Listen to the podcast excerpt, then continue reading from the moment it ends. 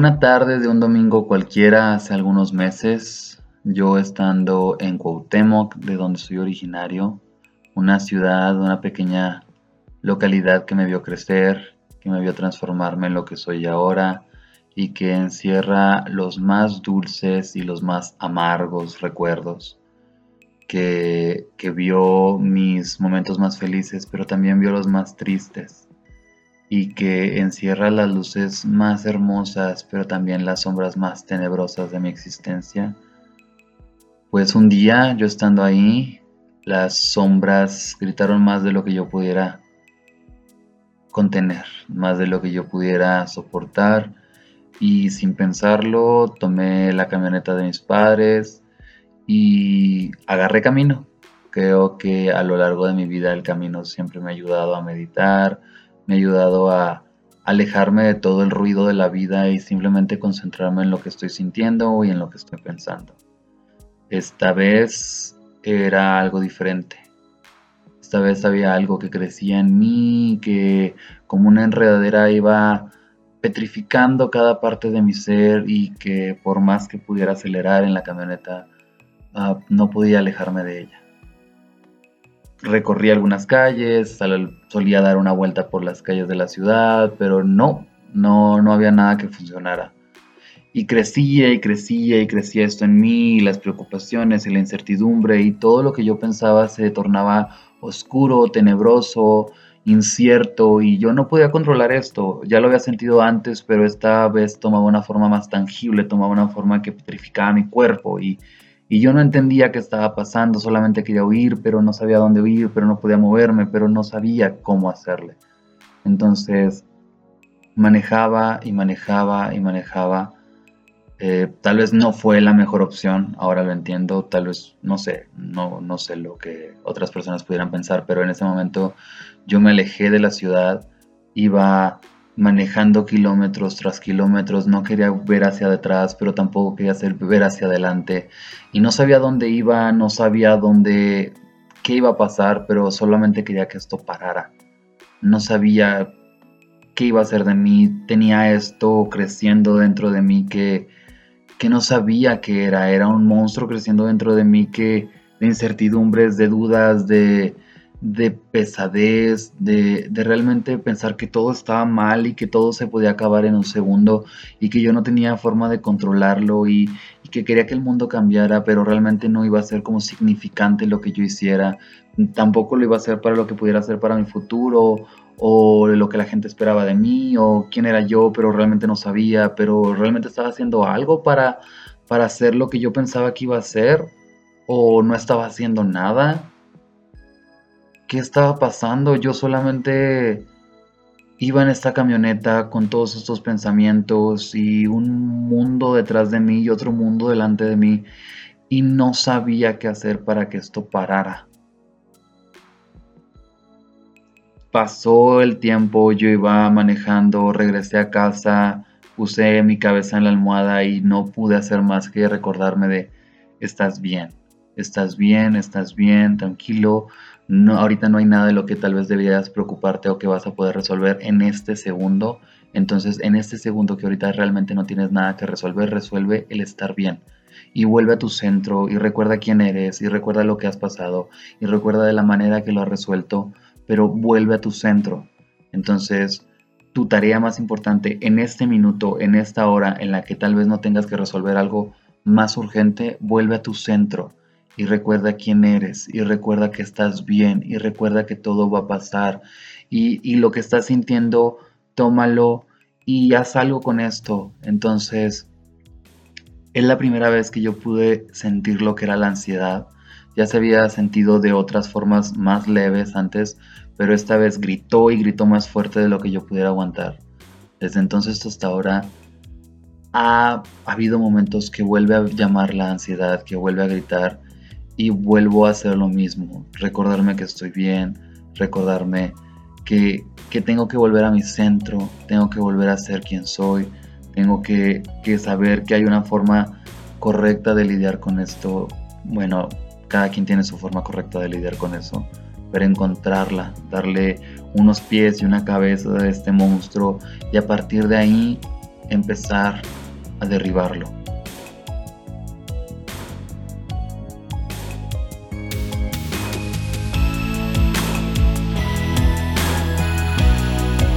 La luz no tiene sombra.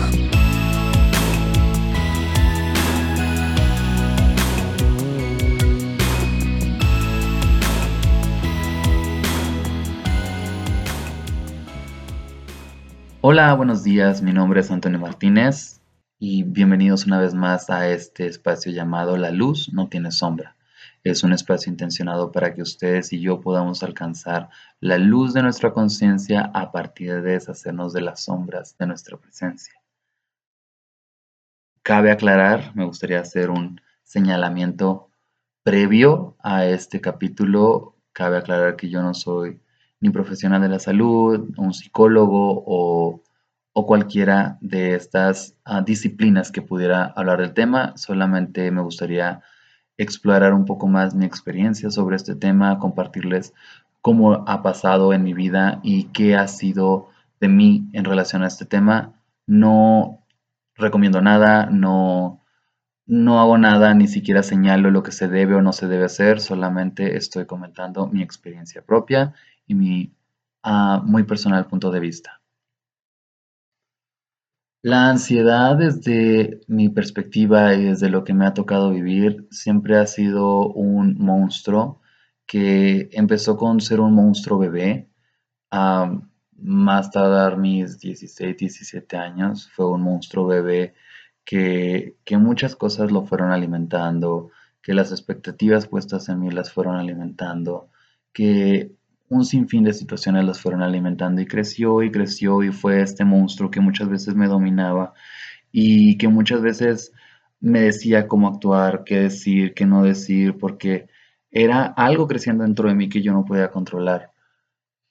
Poco a poco, pues empezamos a, a entrar a un mundo donde las expectativas son cada vez mayores. Digo, claro que hay un sinfín de expectativas en las personas adolescentes, y hay otras diferentes en el mundo de los adultos, por así decirlo.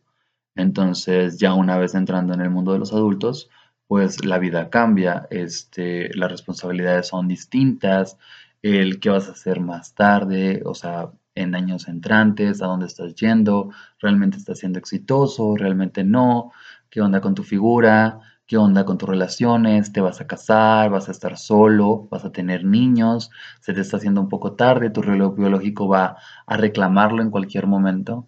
Y todo este tipo de exigencias, todo este tipo de, estándares, de cánones, de, de estigmas, de arquetipos, pues llaman y reclaman parte de tu estabilidad mental claro que, nos quita el sueño el decir, sabes que tengo treinta y tantos años y no he tenido hijos, me iré a casar, esta vida de soledad no la quiero para mí, pero, pero son muchas veces es esto, es, la sociedad gritándonos de que realmente tenemos que jugar un, rol o un papel que nosotros tal vez no queramos o nuestras ah, ideologías no se adapten a esto o nuestra mentalidad o, o nuestros planes o nuestros proyectos no se adapten a esto.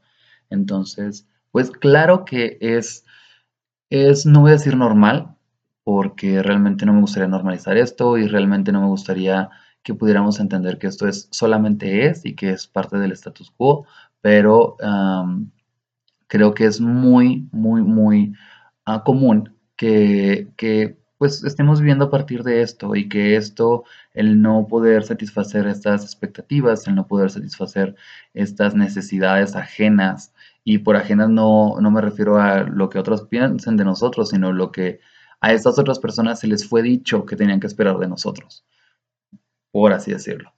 Entonces, em, las expectativas que tenemos que llenar son demasiadas, muchas veces no podemos cumplirlas y nos ponemos a nosotros en una carrera sin fin para poder cumplirlas y sin saber por qué queremos cumplirlas o en qué me va a beneficiar a mí el querer cumplirlas muchas veces y pasa en otras situaciones que pertenezcamos a algún grupo minoritario, eh, algún grupo vulnerable, que tenemos esta necesidad de, comprobar que somos valerosos o que somos, no sé, que realmente reside algo de valor en nuestros, en nuestros seres.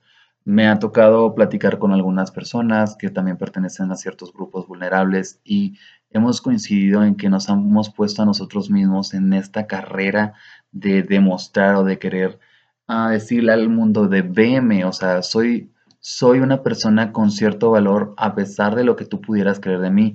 Y caemos en lo mismo, caemos en querer comprobarle de, mira, a pesar de ser esto, puedo llegar a ser exitoso, puedo hacer esto, pero digo, volvemos a hacer lo mismo, volvemos a perder nuestra libertad a partir de actuar de la forma que ellos están dictando, o sea, realmente es de compruébame que puedes ser exitoso y ahí vamos nosotros corriendo sin, sin nadie que nos haya exigido, solamente alguien que dijo, pues se me hace que no vas a ser muy exitoso y nosotros empezamos a, a tener esta carrera y a competir con los demás y a todo esto cuando pues realmente pudimos haber tomado nuestro tiempo, nuestro espacio, empezar a disfrutar nuestros errores y nuestros aciertos de una forma más personal, de una forma que pudiéramos saborear cada uno de estos momentos. Pero no lo hicimos porque alguien, alguien disparó la bala de nuestra carrera, alguien, eh, no sé, este, alguien decidió que pusiéramos toda nuestra atención en esta carrera que nosotros ni siquiera queríamos ser parte.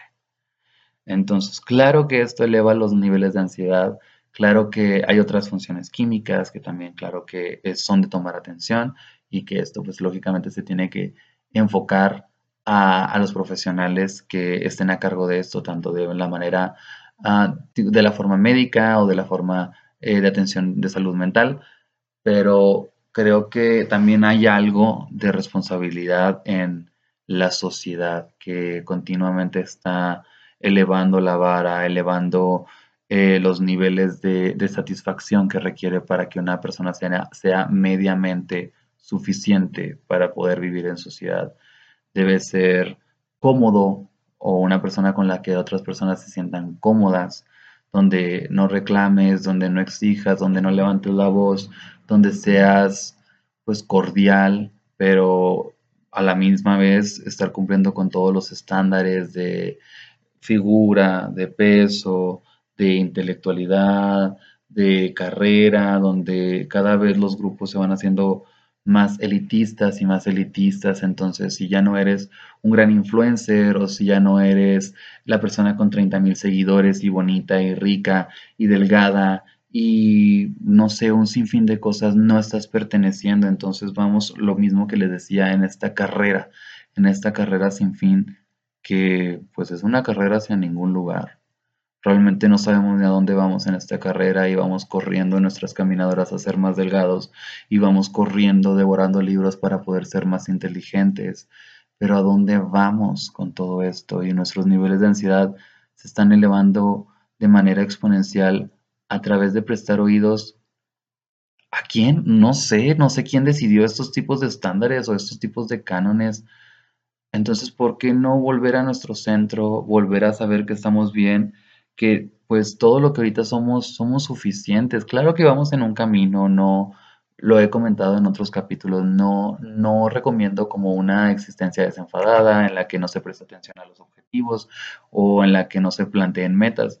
Solamente digo que vayamos disfrutando el camino, porque muchas veces el fin es el camino. Entonces, pues volvamos a él, volvamos a disfrutarlo, volvamos a, ver hacia afuera de la ventana y ver lo que podemos estar aprendiendo en este camino y no solamente fijar nuestra vista en un destino y, y, pues manejarlo así como los caballos que simplemente no van viendo a los lados y van derecho hacia, hacia el punto final, pues creo que no, o sea, creo que realmente podamos, podamos disfrutarlo. Claro que hay un tema de salud en ser delgado o no serlo. Claro que hay un tema de superación en la en el coeficiente intelectual que podamos manejar o lo que sea, pero vamos haciéndolo de forma autónoma, de forma que nazca de esta inspiración, de esta necesidad propia de poder mejorar, de la mejora continua, de ser nuestros únicos con personas con las que compiten, no sé cómo decirlo, pero no quisiera decir adversarios ah, realmente, entonces, pero simplemente tratar de, saber, hoy por hoy soy la mejor versión de mí mismo o procurar que sea así, y mañana voy a ser mejor que esto, pero voy a hacerlo de una forma, desde un lugar de amor, desde un lugar de amabilidad conmigo mismo, tener esta compasión hacia mí, hacia mí mismo y hacia los demás, porque de otra forma no creo que podamos edificar el mundo que queramos. Si por esta competencia en la que nos han puesto tenemos que pisar a los demás, disminuir a los demás, señalar a los demás y sus errores para poder decir, miren, esos errores yo no los tengo, creo que no es el mundo que queramos edificar. Entonces, simplemente pudiéramos tomarnos una pausa de todo esto que se nos ha dicho, de todos estos diálogos internos y narrativas que tenemos en la mente, donde gritan, claro que gritan en el momento menos esperado y en el momento que quieres dejar aquel trabajo en el que no te sientes tan a gusto o no estás desarrollándote como persona, claro que te gritan y te dicen, ¿cómo vas a estar desempleado? O sea, necesitas tener un trabajo para ser una persona, necesitas tener aquella ropa o lo que tú quieras y te han dicho cómo ser, pero tú olvidaste cómo ser o cómo eras. Entonces, creo que pudiéramos volver a nuestros centros y pudiéramos volver a recordar quiénes realmente somos más allá de lo que se nos ha dicho que éramos. Porque el prestar atención, el tratar de obedecer estas narrativas preestablecidas a nuestra existencia, claro que va a elevar nuestros niveles de ansiedad. Claro que va a hacerlo. Porque pues muchas de estas ah, marcas, muchas de estas Muchos de estos niveles son inalcanzables. La gente siempre va a querer más y es otra cosa que deberíamos de cuidar. Si establecemos que hay una talla cero, muchas personas van a querer una talla menos uno, menos dos, menos tres y esto nunca va a parar.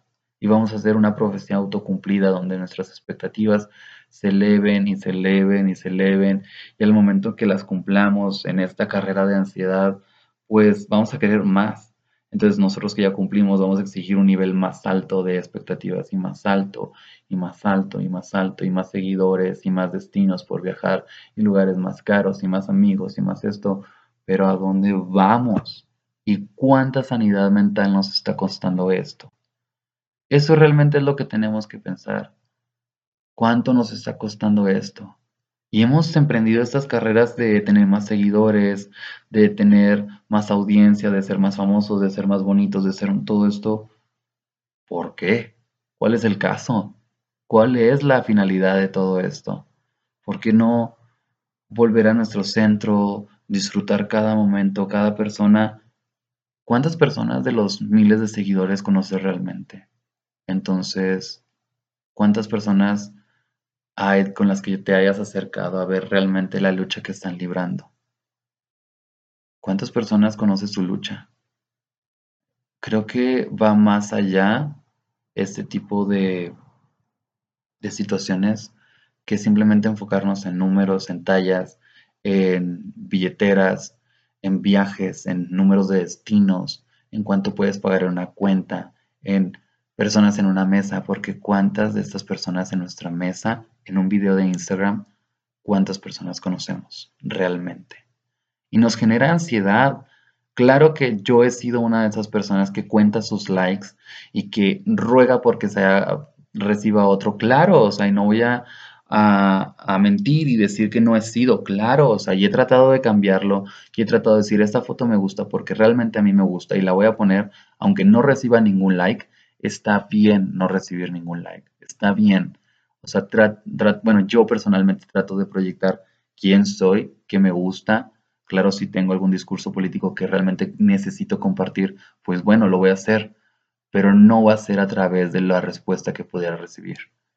No va a ser. Muchas veces, claro que, hay muchos trabajos y muchos proyectos y muchas intenciones dentro de mí que, que tratan de, de accionarse pero trato de hacerlo no a partir de la respuesta. Trato de, decirle te amo a la persona que necesito decirle te amo muy a partir de su respuesta. Trato de decirle, ¿sabes qué? Me gustas. Muy a partir de su respuesta.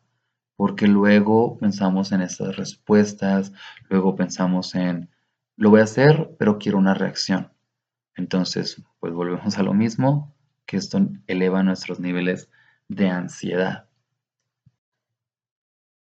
Por eso necesitamos recordar que lo que somos ahorita, como ya lo había comentado anteriormente, es suficiente. Es suficiente, de verdad que es suficiente. Tal vez no estés en la cúspide que tú necesitas estar o que habías soñado, pero ahorita estás en la cúspide y ahorita eras o tienes lo que mucho habías pedido anteriormente. Ahorita eres y estás en el lugar por lo que habías rezado, por lo que habías soñado, y ahorita estás aquí, aprovechalo, disfrútalo, ámalo, siéntelo, abre todos tus sentidos para que puedas tener esto. Que tu propósito sea disfrutar más sobre el camino hacia ellos y no solamente idealizarlos, estandarizarlos y simplemente ir hacia ellos en una carrera a ciegas. Claro que mucho de esta ansiedad responde a nuestra realidad actual, nuestra realidad de lo que somos ahorita, de, de todo esto, y tratamos de juzgar el futuro a partir de nuestros ojos de la actualidad. Pero pues recordemos que nuestra mente y nuestro cuerpo no va a ser igual siempre. Ya en su momento tendrás las herramientas para poder vencer aquel obstáculo, derribar aquella pared en la que ahorita tal vez te es imposible. Todo llega en su momento. Todo llega en su momento y si no es el momento, pues tal vez es momento de decir, bueno, esta pared no es el momento de derribarla. ¿Por qué? Porque no tengo las herramientas y está bien no tener las herramientas. Deberíamos trabajar en tenerlas en otro momento, pero ahorita no tenemos las herramientas para derribar la pared y eso está bien. Eso está bien, no pasa nada. Va a haber momentos donde la situación va a sacar esas herramientas que nosotros no considerábamos que teníamos y lo va a sacar y vamos a ver que somos más fuertes de lo que realmente pensábamos que era, pero hay veces que realmente creemos que somos más fuertes de lo que realmente somos. Entonces, es momento de dejar la pared al lado, ya se derribará en su momento, vamos a trabajar en eso, pero no nos hace menos el no poder derribar la pared no nos hace menos, no en ningún momento, sobre todo no define la calidad de persona que somos, porque creo que mucha de la narrativa que tenemos va a esto de, derribar la pared. Y vemos personas derribando paredes en Instagram y vemos personas derribando paredes en libros y todo, pero, pero no nos cuentan el detrás. O sea, lógicamente a todos nos encanta la historia donde la pared es derribada, a todo mundo nos encanta, pero tal vez no es nuestro momento de derribar la pared. Es momento de ir a recolectar las herramientas, es momento de ir a recolectar el conocimiento para poder derribar la pared. Hay momentos para todo, claro, y la, la pared va a ser derribada en su momento.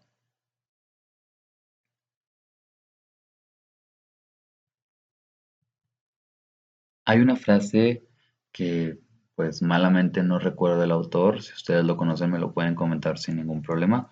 Hay una frase que dice, la ansiedad no agota las angustias del mañana, solo agota las fuerzas del hoy. Y es eso. Y no los juzgó, no me juzgó en el momento en que a mitad de esta etapa de ansiedad creamos que realmente se nos está yendo la lucha o que estamos perdiendo la batalla. He estado ahí y entiendo totalmente. Entiendo y puedo empatizar cuando no se ve la luz al final del túnel, donde realmente no se ve una salida, donde parece todo estar tan sombrío que realmente no podamos escapar de ello.